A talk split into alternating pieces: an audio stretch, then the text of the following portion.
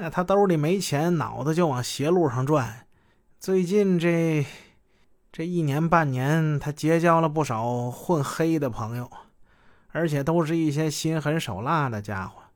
我这真不敢惹他，他们那帮人什么事、什么坏事都能干得出来。我我很害怕，我这要跟你们一交代，回头顾老幺一伙要是报复我，可怎么办？你们抓住他们倒是好了，你们没抓住呢，他上我家去了。所以我这几番把话到嘴边，我又给咽回去了。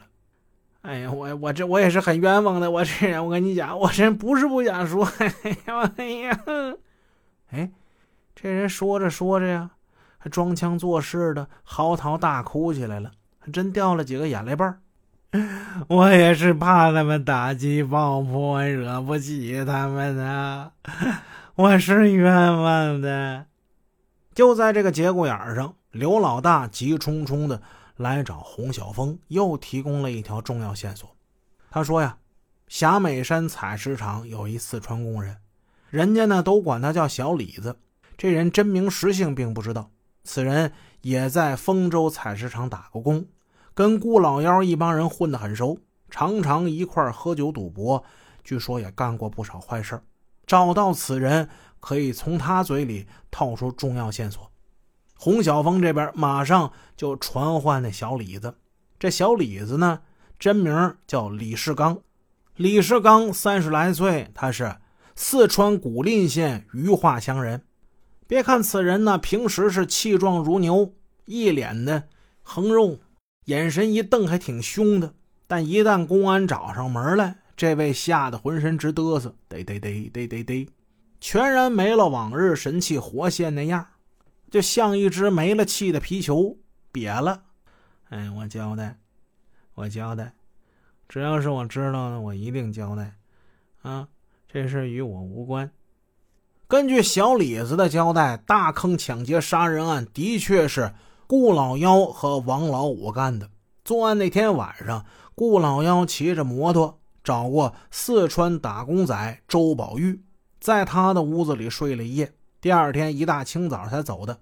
走之前，他把一把作案用的匕首交给了周宝玉，并吩咐你帮我把这把刀丢掉。你说这啥朋友呢？你自己扔不好吗？你非得带一个？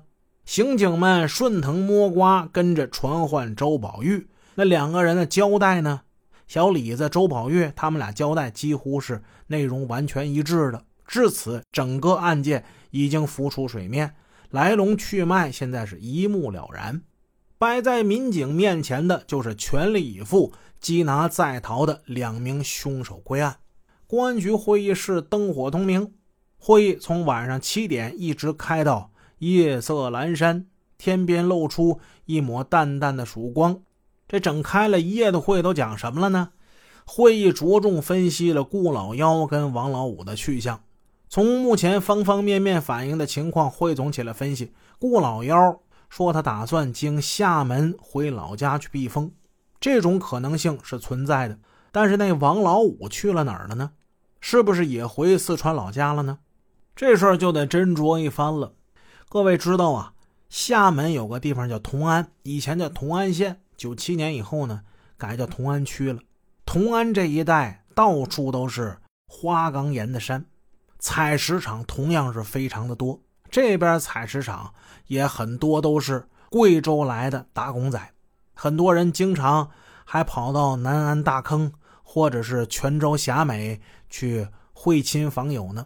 顾老幺就有几个同村人在厦门同安那里打工，很有可能会去找他们呢。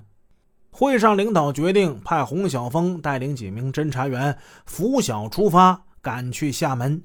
千方百计缉拿在逃犯罪嫌疑人顾老幺、王老五。当民警的呀，靠的就是这么一股子牛劲儿，这么一股子拼命的精神。说干就干呢，说走就走，不管前面有多少险阻、多少困难，都得一往无前。洪小峰他们来不及回家看看，甚至来不及给亲人挂个电话，他们揉一揉惺忪的睡眼，抽了根烟提提神。挎起包，这就上路了。从南安去厦门，这路呢也不算太远，百十来公里吧。警车沿着高速公路疾驰。